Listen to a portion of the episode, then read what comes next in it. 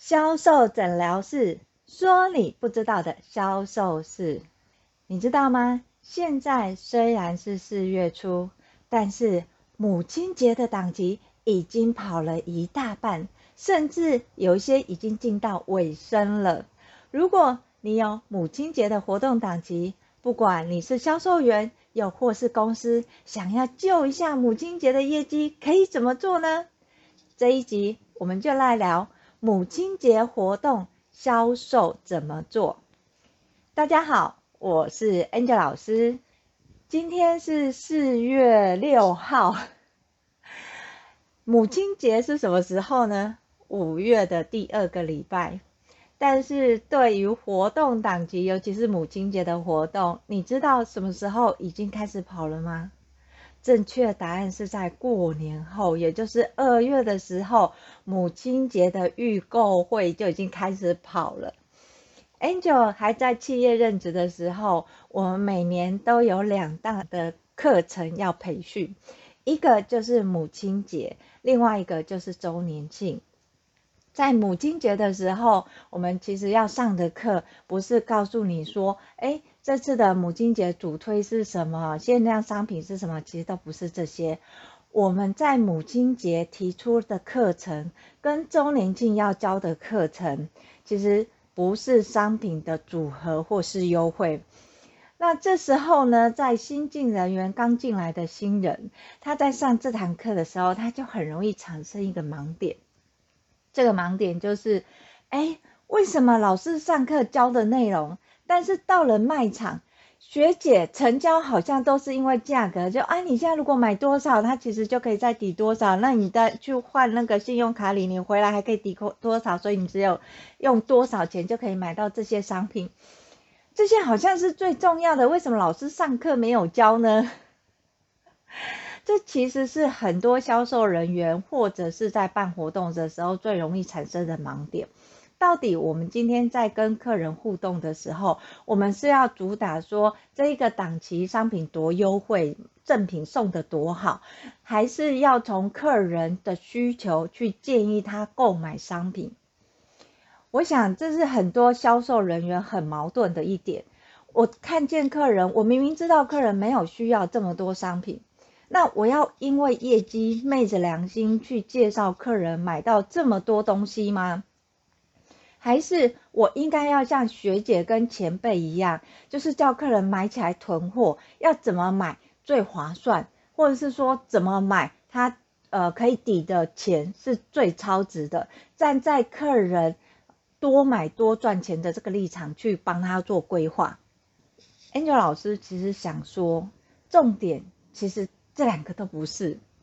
你在前线销售，你要做销售的时候，公司一定会有给你业绩目标，对吧？这个业绩目标有可能是整柜的，就是我这整个档级我要做到多少业绩，那每一个人配下去的责任额大概是有多少，所以分别会有个绩跟团绩。当销售人员收到说，哎，我这个月的个绩跟团绩要做多少，他们。基本上第一个反应就是先看我自己的责任额，我可以可不可以达到？我如果可以达到的话，我就再多做一点，促成我们团绩可以达到。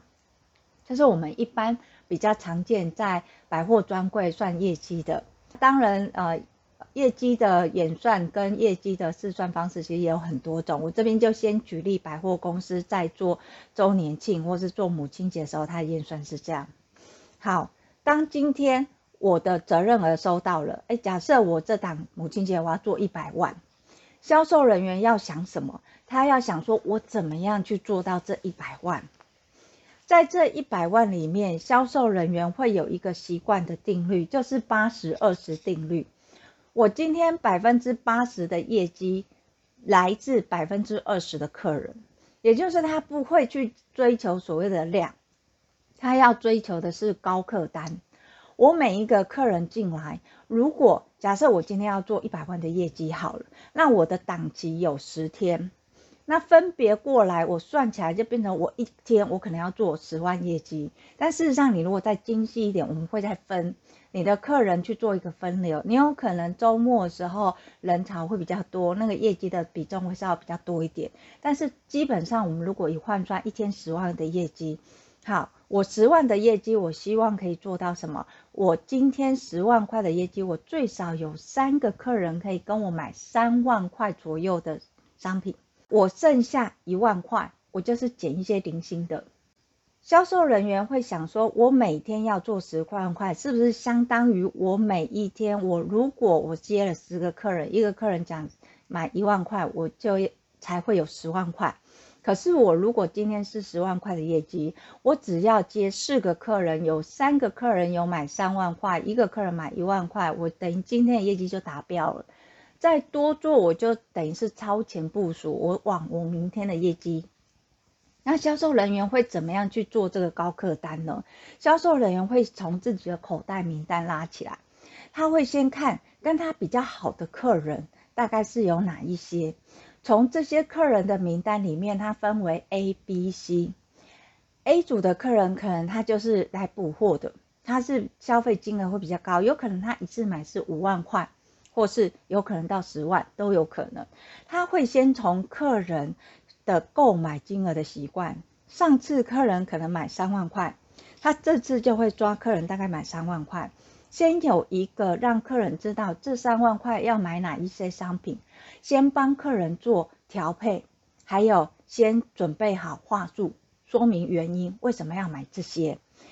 准备好这些的商品基本资料之后，等到客人来参加预购会，客人其实来参加预购会或来现场结单刷单的时候，都会有一个反应，就是删单。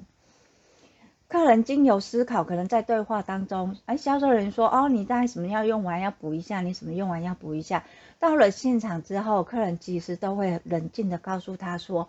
哎，我想了一下，我发现我好像呃洗面乳不需要买那么多。那精养华裔，我出门的时候我发现我还有两瓶，所以我想说那个也删一点。哦，还有原本你讲的那个新品，我想想看，还是先不要好了。客人会有开始删单，那这时候销售人员他就面临到一个危机，原本预定的三万块客单，他期望是可以拉到五万块。但是因为客人来三单，会变成原本三万块的业绩变成一万多块。那这时候销售人员，你是要去配合客人的意愿呢，还是去鼓励客人照原来三万块的业绩去买单？这个才是我们在上课主要要教学的原因。你要让销售人员知道，今天不是他决定买什么，客人来他就会刷了就买。他在销售过程当中，他一定会遇到的销售问题，例如像刚刚 Angel 老师说的，你原本期望他买三万多块，但是他在冷静思考之后来到现场，他告诉你他只要买一万多块。面对这个时候，销售人要怎么处理？这个才是我们课堂上要去教他的。第二个就是假设我今天我的业绩目标原本预定每一个人可能是一百万好了，但是我可能到了我前面，其实你一百万的业绩不是说我十天摊开来每天都要十万，不是，你通常到第三天你就要达到七到八成了，因为你所有的客人都会在前四天或是前三天集中出现，因为百货公司会做活动。他会针对这前四天，希望有人量人来，然后提高他的业绩量，而去做专属的活动。所以，如果你的业绩没有在前三天或前四天达到七成或八成，你后面要达成其实非常的困难。那非常困难怎么办呢？还有这么多天，你总不能摆烂嘛？你总不能说啊，反正我也不可能做到了，那我就就就算了，不是？如果你前前面你预定达到的业绩目标你没有达到，你在后面还有五天的时间，你怎么样达到你的业绩目标？这个也是课堂里面我们要教的。所以 Angel 老师以往我们针对于像是母亲节档案或是周年庆档案，我们要去上课不是只是告诉你说，哦，今天这个主打商品是什么，你们怎么卖？不是，我们必须要依据他们在卖场可能遇到的销售问题是什么，从专业去切入，引导他们的认知，进而去改变他们的消费习惯方式，达到业绩成交。我们的目的不是要超趴，而是要让他可以达成业绩。所以我们在企业里面培训，针对销售员上课，你必须要有所主题、方向跟方法，告诉他们怎么做。在周年庆的时候，尤其是母亲节，其实母亲节比较不好做，周年庆其实还好，但是母亲节它很明显的，它的客餐其实会造成很明显的落差，就是可能有的要么就很高。要么就很低，它其实很难抓一个平均值。那又以每个百货公司他们做的活动，又会产生不同的业绩的差别。销售人员他在面对母亲节的档期的时候，他其实主要的销售方式跟方向会有两个，一个就是前置期，另外一个就是进行的状态，在你。前置期要进行的时候，你不能再想说哦，我的业绩目标是什么？如果说你的业绩目标有一百万，你不能再想说啊、我的业绩目标有一百万，所以我有十天，我一定要做十万块。你不能这样子想。销售人员要想的是，我今天我的业绩目标是一百万。好，如果把你现有的顾客名单拉出来，你分为 A、B、C 三个不同的客群。什么样的客人是买比较高单价的客群？什么样的客人他是属于比较买中等价位？然后还有一个就是过路客，他大概可以补多少业绩？对销售人员来说，他不能只是针对眼前的客人去进行销售。他还要针对他看不见的客人进行销售，这个不是什么灵异事件。所谓看不见的客人，就是在我们在销售现场的时候，我们常常很容易呃以为在你面前的客人才是客人，但是事实上，客人其实也会观察客人。举个例子来说，Angel 就曾经在前线支援的时候，可能在档期，不管是预购会或者是在现场开跑的时候，我们会去支援。那支援的时候，销售员都对 Angel 老师很好，都会把他们认为呃不太重要的客人丢给我，也就是讲白一点，就是客单低的客人，他可能认为这个客人只是来补个精华液，这个客人可能只是来补个面霜，那他的客单可能大概就是五六千块，呃，那。达到第一个嘛，这门槛都没有，而且很难讲。他就会说：“哎，Angel 老师，我刚好有客人，那你帮我接一下这个客人。这个客人很简单，好，非常简单，他只是要买精华而已，你帮他结个账就可以了。”好的，Angel 老师呢，其实结账是最不擅长的，因为 Angel 老师的数字逻辑不好。每次百货公司，因为我们资源一定是全呃全省很多百货公司跑，每个百货公司的优惠跟它的账面 POS 系统其实都不太一样。那在 POS 系统跟那个活动的折抵，其实我们都没有办法说每一家我们很清楚知道这家在做什么活动，它有没有一些什么呃现场的特惠的活动，我们只能针对我们对客人专业的认知，还有产品的认知去做介绍。也是因为这样，当客人过来讲说：“哎，小姐，我那个有约好，我我今天想要带一个精华液就好。”老师就会照正常流程来，就是请他先做。那做的同时，我们会奉茶，因为在销售流程我们有规定。那同时再去跟把客人资料调出来之后做咨询，再看客人的资料，我们理解说：“哎，客人其实他是使用联合国氏的保养品，那我们家只是他其中的一个品牌。”相对的，当客人已经习惯使用联合国式的保养品，你要去切入你其他的保养品，其实客人排斥性是很高的。这也是为什么销售人员会把这个客人丢给 Angel 老师。那 Angel 老师也是照正常的咨询的流程，先了解一下他使用保养品的习惯。那原来的保养品对他的改善是什么？为什么又想要再补充现有的一个精华液？从对精华液好感的认知跟使用习惯，我再针对他皮肤的状态跟他皮肤可能产生的问题去说明。在那个时候，我们其实在面对客人，其实很很少直接说客人是干性、油性、混合性。我们会从客人的习惯去辨别客人皮肤的问题，到底他的问题是属于呃环境影响的，还是生理所影响的，给予保养的建议。也因为这样子，通常客人在经过十到二十分钟的专业咨询，他觉得 Angel 老师都把他看透透了。客人会觉得对。这个问题是他困惑已久的，他想要解决，可是他一直找不到正确的方式。那在经由说明跟体验之后，最后客人决定解决眼前的问题，就听从了我的建议，购买了其他的商品，就是除了精华液，又购买其他商品。在购买其他商品的同时呢，客人的妈妈出现了。客其实客人的妈妈才是我们的准客户。因为客人其实非常的年轻，大概二十五、二十六岁左右。那客人的妈妈其实也不太重视保养，可是她在找她女儿当中过程，她在等的时候，她也很好奇，说：“哎，那我女儿买的这些保养品，我适不适合用？我可不可以用？”这样，我们就再重新再。跑一次专业的咨询跟问答，就是我并不是说可以跟不可以，你必须要让客人知道他现有的问题是什么，正视他的问题，你再提出方案，他才会接受。那果然，因为我前面已经跟他女儿讲过比较专业式的一个知识。到妈妈这边，其实妈妈很快的，她就可以理解我在说什么，不需要太多白话的解释。你要知道哦，妈妈其实是保养小白哦，就她其实对于保养品就是一罐装就可以搞定。那是因为女儿有上网络，她可能就会加紧用用看。那可是好像也觉得也不是每个都很好用，所以才会经由这样咨询。在这样咨询的情况之下，你猜这对母女他们买了多少钱？他们原本只是打算要买精华液，大概五千多块的预算而已，想买了就走，再去买其他的。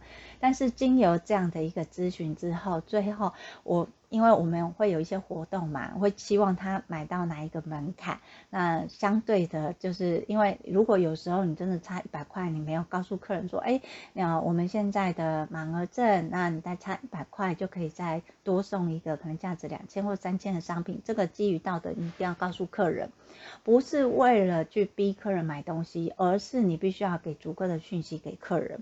好，当客人他们决定好也讨论好了之后，那我针对他们的需求去建议。我走到那个单子要去结账的时候，我就请现场的销售人员帮我看一下，看我钱有没有算错。因为 Angel 老师数字真的很弱，数学不好，就要请他看会不会百货公司有什么优惠或活动我没有算到的。这时候呢，嗯、专柜就原本把客人 pass 给我的专柜小姐看了一眼，她就说：“嗯，老师你这个，哎，老师你要结单吗？”我说：“哎，对，刚刚那个客人讲，那个客人他妈妈来，刚好也要带一些这样子。老师，我我我帮你结单，我我可以，这个这个我可以，我帮你看哈。”老师，我跟你讲，你这个哈不能不能当那个九折，这个我们有做那个促销，就是我们这个货才有的。如果他这样算，他这样达不到那个满额赠，他会差一点点哦。啊，没关系，老师我跟你去。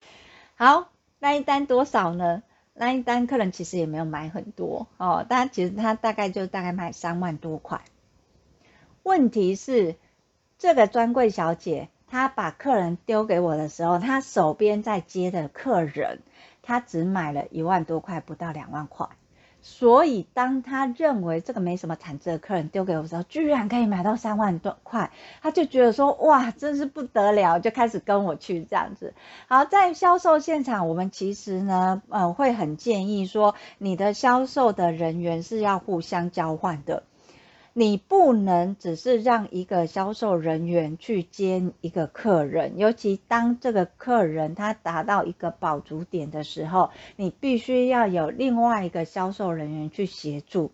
在那当下，因为主要我也是资资源的，我必须要对我的客人有所交代，所以我就把。呃，小专柜小姐一并带过去介绍给客人认识，因为原本就是他在服务的客人嘛，他再去讲解，就说到说，哎，因为那刚好有活动，那老师是来支援的，所以老师不知道这个金额其实不是这一个，呃，因为如果以这个金额来算，就差一百多块，他可以达到满额赠。说实在，满额赠真送的还不错，那希望他们再多带一个商商品。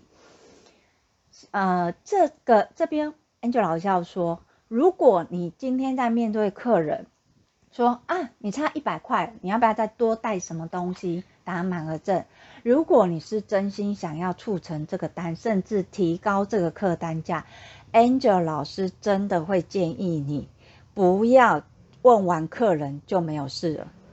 你不要去问你的客人说啊，你要不要再多带什么？你直接说。哦，你这个还差一百多块，那会建议你再带一支护唇膏。护唇膏它虽然三百多块，但是你等于你多了这个护唇膏三百多块，你就可以再送三千多块的满额赠。客人会因为这样子目标明确而决定，好吧，那我就多带一个。但是如果你今天把问题丢给客人他这个还差一百多块，看你要不要再带什么？客人会因为前面的采购的时间已经太长，造成疲惫感。就会觉得哦，不要，不想要，就就就这样就好了。你以为客人真的是这样吗？当你真的这样放客人走之后，回到家他就开始后悔。他说：“对啊，我就差一百块，我就有三千块，我为什么不要呢？为什么小姐不会建议我什么呢？其实我只要带什么几百块的东西就可以啦。”那后悔的情况，客人下一个动作是什么？回来退货。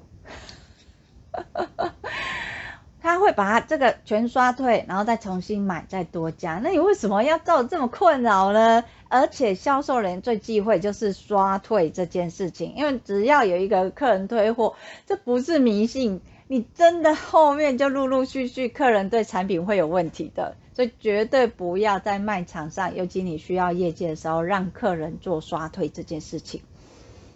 到这里，Angel 老师想要表达的是。我一开始在接触这个客人的时候，虽然知道他只是要补某个商品，但是 Angel 老师并没有去呃强迫他，或者是说叫他把现有的保养品就都不要使用。我只是针对他现有保养的呃问题提供说明，在说明的同时，他妈妈在旁边听得觉得很有道理，他觉得对对对，你就是这样，对对对对，这老师说的。就是这样没有错，所以你不能怎么样怎么样，哎，他们就开始对于实际上的生活，因为生活是他们在过的嘛，他们最清楚哦，实际上的生活状况是什么。也因为这样子，妈妈更觉得说，哎，那老师这么厉害，可以讲到这么的精准，那是不是看一下我？这种状态有点像什么？女生去算命，你去算完之后，哎，A 女算完之后，B 女在旁边就会很好奇，哎，那我呢？那我呢？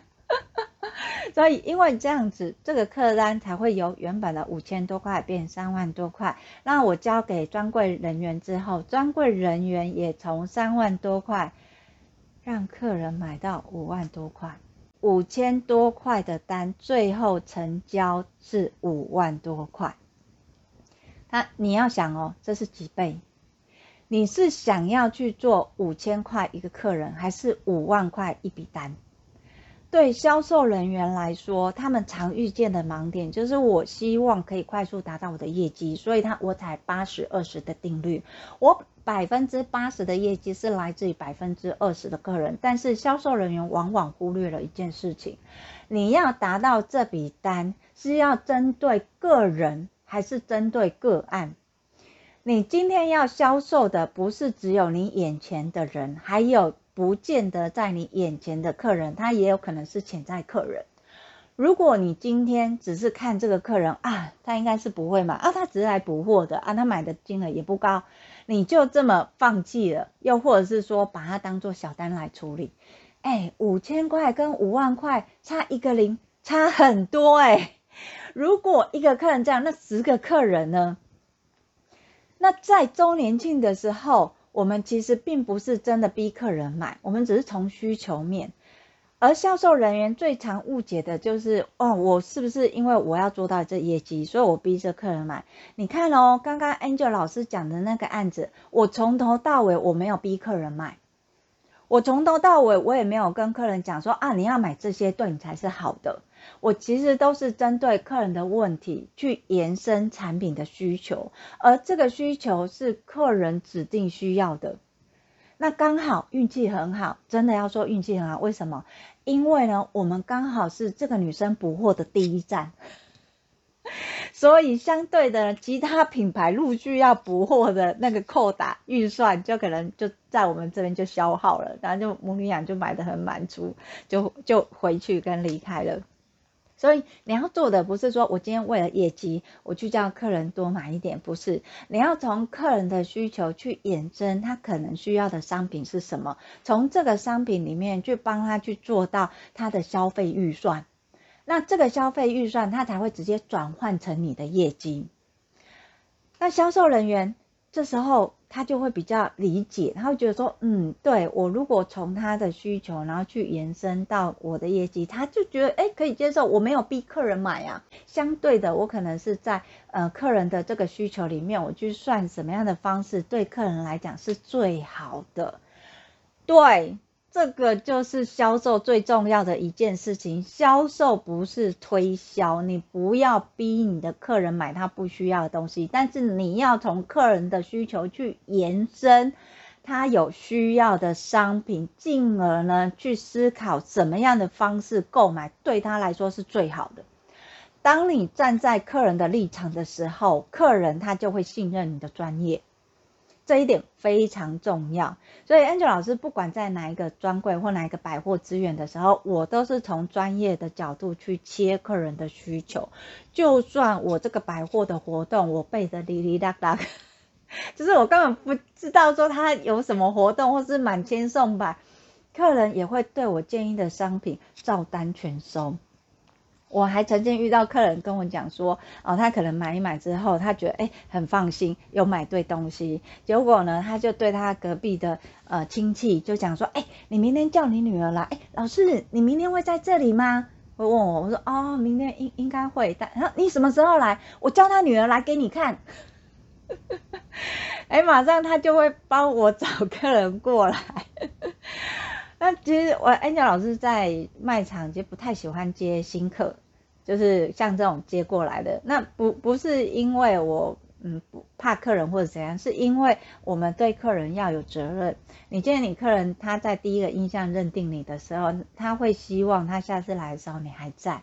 所以不管怎么样，我都会尽量把我的客人延伸出去，让客人认识当地的专柜小姐或是那一柜的柜长。一定要有人去承接这个客人，你不能让客人变孤儿。当客人变孤儿的时候，他很容易再转弃你的品牌。所以我都会尽量把销售人员带着，或是专柜人员告诉他们说：“哎，这个的特质我大概是说什么？那你以后跟他对的窗口跟关键字是什么？”当然啦，有那种很多人会说：“哎，老师，那你这个大单之后业绩不就都是专柜人员赚的吗？”对。但是没关系，主要是我们课程的目的原本就是在帮助他们达到业绩目标。在销售人员知道说，哎，我用什么样的方法，我用什么样的方式，可以让我的客人从原本的只是补货五千多块变成五万块。他们知道这方法跟方式之后，他们就会试着去调整他们的销售态度。从销售态度去改变，他才有可能去达到他的业绩目标。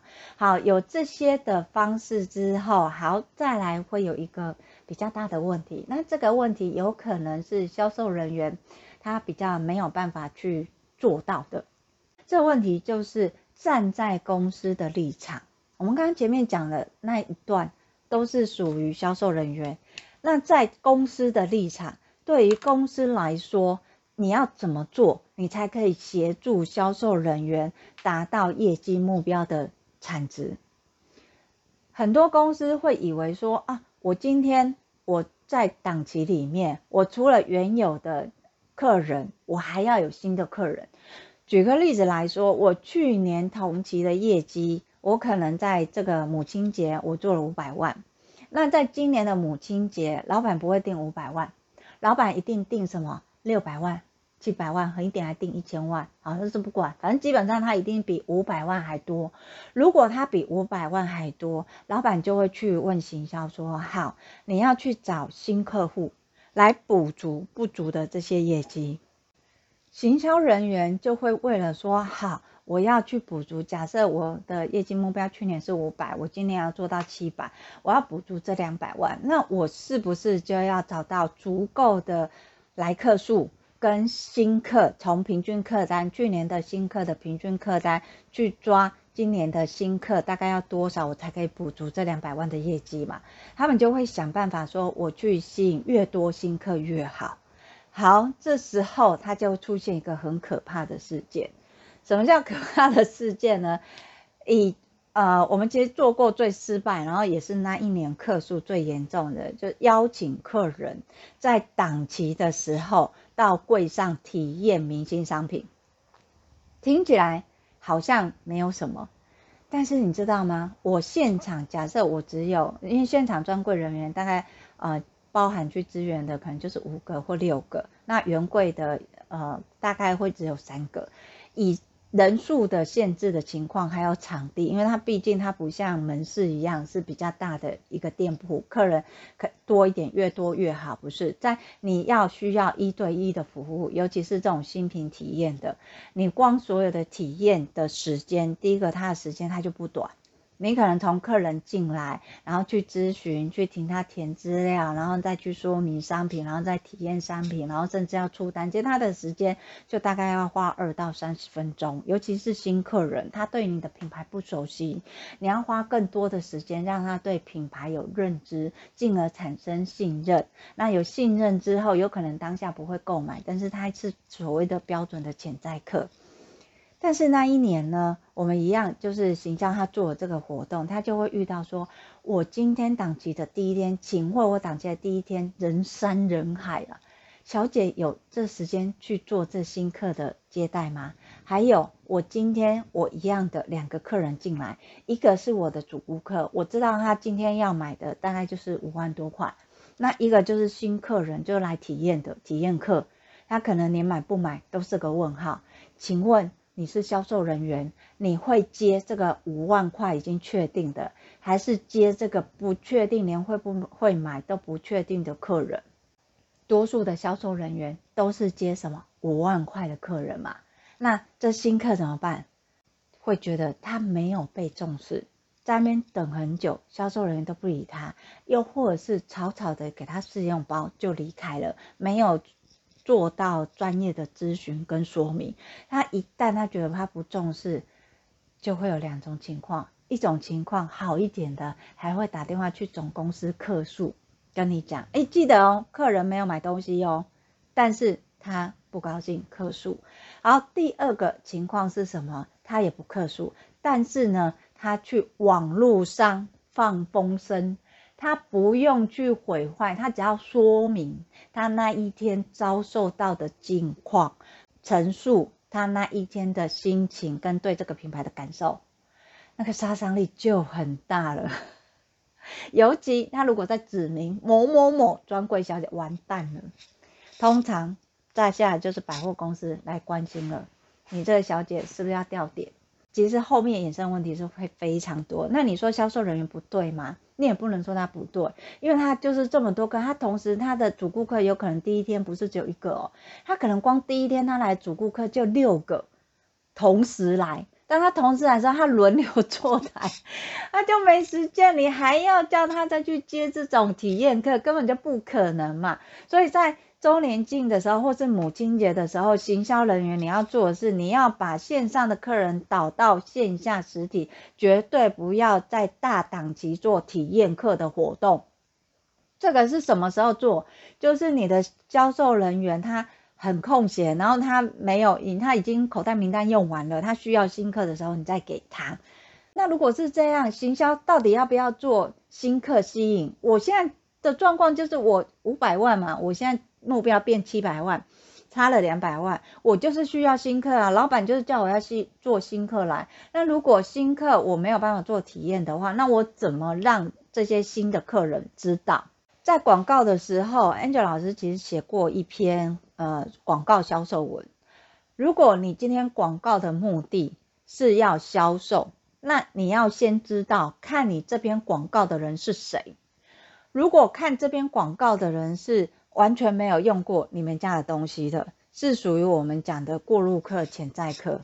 这类的客人，你要给他看的就不是活动组合，因为客人连你的品牌是什么他都搞不清楚。你直接在活动的时候或广告的时候，直接啪一个活动组合，客人根本就不知道说这是什么，他怎么会想要说哦，好便宜哦，好优惠去买？你要比便宜，你觉得比不赢其他比你更便宜的人呐、啊？尤其品牌，你是属于比较高价的品牌，你根本更不可能去打所谓的价格战。我 Angel 老师就问嘛，香奈儿包包，他有没有在做价格战？他要下折扣吗？不用吧。他今天就算下折扣，他下折扣的对象会是陌生客吗？一定是他自己的主顾客嘛，就开放给他自己的 VVIP，然后去选购。他不会是开放给新客嘛？因为只有主顾客才会知道这个商品的价值在哪里。当他下折扣的时候，才会去想要抢购，因为他知道他的价格本来是在三万多块，一下来变一万多块，这不买这才奇怪。客人会这么认为啊，所以今天品牌在做广告的时候，先确认看这个广告的时候，你的目的是要给新客还是已经用过的客人？如果是新客，就是完全没有用过，你要给的是品牌信念、行销主题，这个东西跟客人的生活有什么关系？为什么客人会需要这个？你要让客人对你的品牌有所认知啊。当他对你有所认知的时候，他才会想要购买。第二个就是已经用过的客人，那已经用过的客人，你要去聚焦在什么？产产品的使用情境，从产品的使用情境再去说明。可能像你早上起来哦，你皮肤啊，你皮肤比较干，那你可能前一天哦，你会觉得你皮肤有水肿，早上起来的时候你要先敷脸，敷完脸之后你再上保养品，所以也因为这样子，那我们就会有一个晨间焕肤组，就让你早上起来的时候先敷脸，然后再上保养品跟精华液，它就是一个组合。由你客人原本使用习惯的商品去延伸到使用情境，你的客人其实才会觉得说，哎，我上次用了他们家的东西还不错用，那不然我再去看看好了。所以今天你行销在档期里面，在大档期里面，你要做的吸引的客人是两种客人，一个是完全没有用过，但是他要知道你们家的东西是什么。当他知道你们家的东西是什么，对你的品牌有所认知的时候，这类型的客人，他在大档期过后，你就可以做新客体验。他来做新客体验，才有可能会进行购买的行为。第二个是他已经有用过你们家的东西，可能只是明星商品，但是还不完全是所谓的 VVIP 的客人。他有用过，有听过，也有前面的品牌信念知道了。那他有去在呃平常不是档期的时候买到你们明星商品的时候，你再去延伸到情境状态，他就在哎，我上次买那个哎，那这个其实哎，他真的是可以跟这些商品配。他会因为这样子。在档期的时候有所方向跟目标，进到你的实体的店铺，这个才是行销要在档期里面抓的客群，而不是完全陌生的客群。而这些客群，它也才有可能对于实体的店铺的业绩造成贡献跟成长。所以，Angel 老师在不管是母亲节，或是周年庆的时候，我们会把这些汇整起来。如果说以活动的主题，那或者是说实际上在销售的品相，销售的品相有可能会因为百货公司而有所差异，因为每个百货公司它会有品牌日嘛。那品牌日你卖的东西又都不一样。但是在课程里面，我们要给销售人员的就是方向、方式跟方法。你销售人员在面对你的客人的时候，容易遇到的销售问题是什么？你要怎么样去对应跟解决？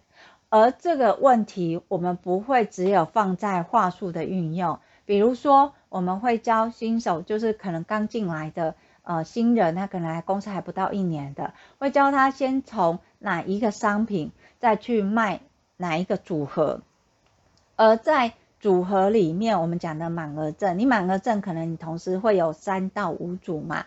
面对你的客人，你要先做口袋测试，去测试你的客人有可能买的金额是在哪里，而这个买的金额会因为百货公司有所落差。举例来说，我这个客人他出现在星光三月，星光三月如果是比较属于小资女的，像是 A 四，那他可能就会大概都是一万多块。可是，如果我同样的星光三月是在台南，它有可能就会在档期的时候变成三万多块，因为台南有可能它是比较区域性的。你要因为百货公司它是属于 A 级百货或是 B 级百货，它的平均客单跟来客的人就会造成它成交金额的多跟广。所以我们会先针对你每个不同百货，所以我们的分组不是说打散，不是，就是以百货公司的组别，哪一个百货公司进行所谓的主题销售演练。你在销售，尤其在母亲节档期，你会遇到的销售问题。好，大家知道，呃，销售人员在母亲节会遇到的销售问题是什么吗？那就偷偷跟大家讲。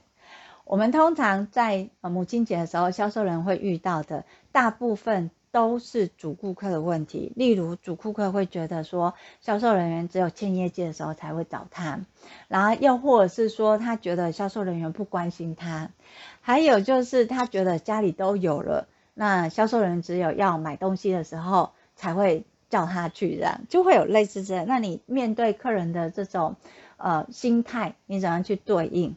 从扣客的时候，他就开始进行销售，不是客人来你才进来，而是在扣客的时候，你要客人来参加的时候，你就要有一个话术，去让你的客人很清楚的知道他来要做什么，要买哪一些商品，为什么。等到客人真的来的时候，他又会开始产生一系列的销售问题，例如像 Angel 老师刚刚提到的，原本客人已经决定买三万多，来了就后悔。那你怎么办？又或者是说，他原本可能只买一万多块，那他因为满额赠，他想买到两万多块，又买到刚好的时候怎么办？好，还有有的可能会跟你讲说，因为你百货公司点很多嘛，他就会算，他好像在呃新光三月买跟在搜狗买，他的百货公司的满额赠又不一样。客人会因为哎搜狗送的满额赠比较好，所以呢本来答应好要来新光，又去搜狗。就所谓的我们讲抢客嘛，那怎么办？除了这些客人来，你怎么样再聚焦？你要客人买到平均客单。其实，在销售的课程里面，我们在要求就是，你不管怎么样，你都要让客人可以买到平均客单。而这平均客单不是你去推销，也不是你去逼客人的，是你要从客人使用的商品去延伸你建议的商品组合。所以在课程里面，我们就要有具体的方向跟方法，告诉销售人员说，今天他如果是 VVIP，他买过什么商品，你就要推哪一组商品。今天如果他是属于我们的新客，只买过明星商品进来，他因为他买过明星商品，所以你就要卖他什么商品，再接什么商品，再去跟销售人说说明。所以我们是从销售的观点去切商品，然后再去接专业。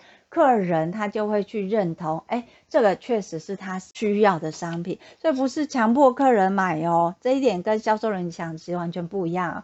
那公司你要做的就是，我今天在于我去年业绩今年要更高的时候，我从数字里面去抓哪一些商品它是主打商品。我在这一季母亲节的时候，我的主打商品要设定哪一个？那这个其实在上课之前都要先确定嘛。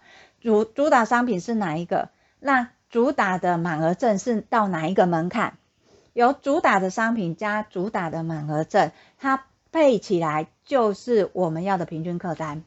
而这个平均客单，它才会是前线销售人员的一个利器，因为客人收到的讯息就很明确嘛，诶，我现在主打的行销主题跟我的主打商品是契合的，所以销售人员面对客人的时候，不是先讲主打商品，而是先讲行销主题，从行销主题里的氛围去营造主打商品的需求，客人自然就会买到平均客单的满额赠。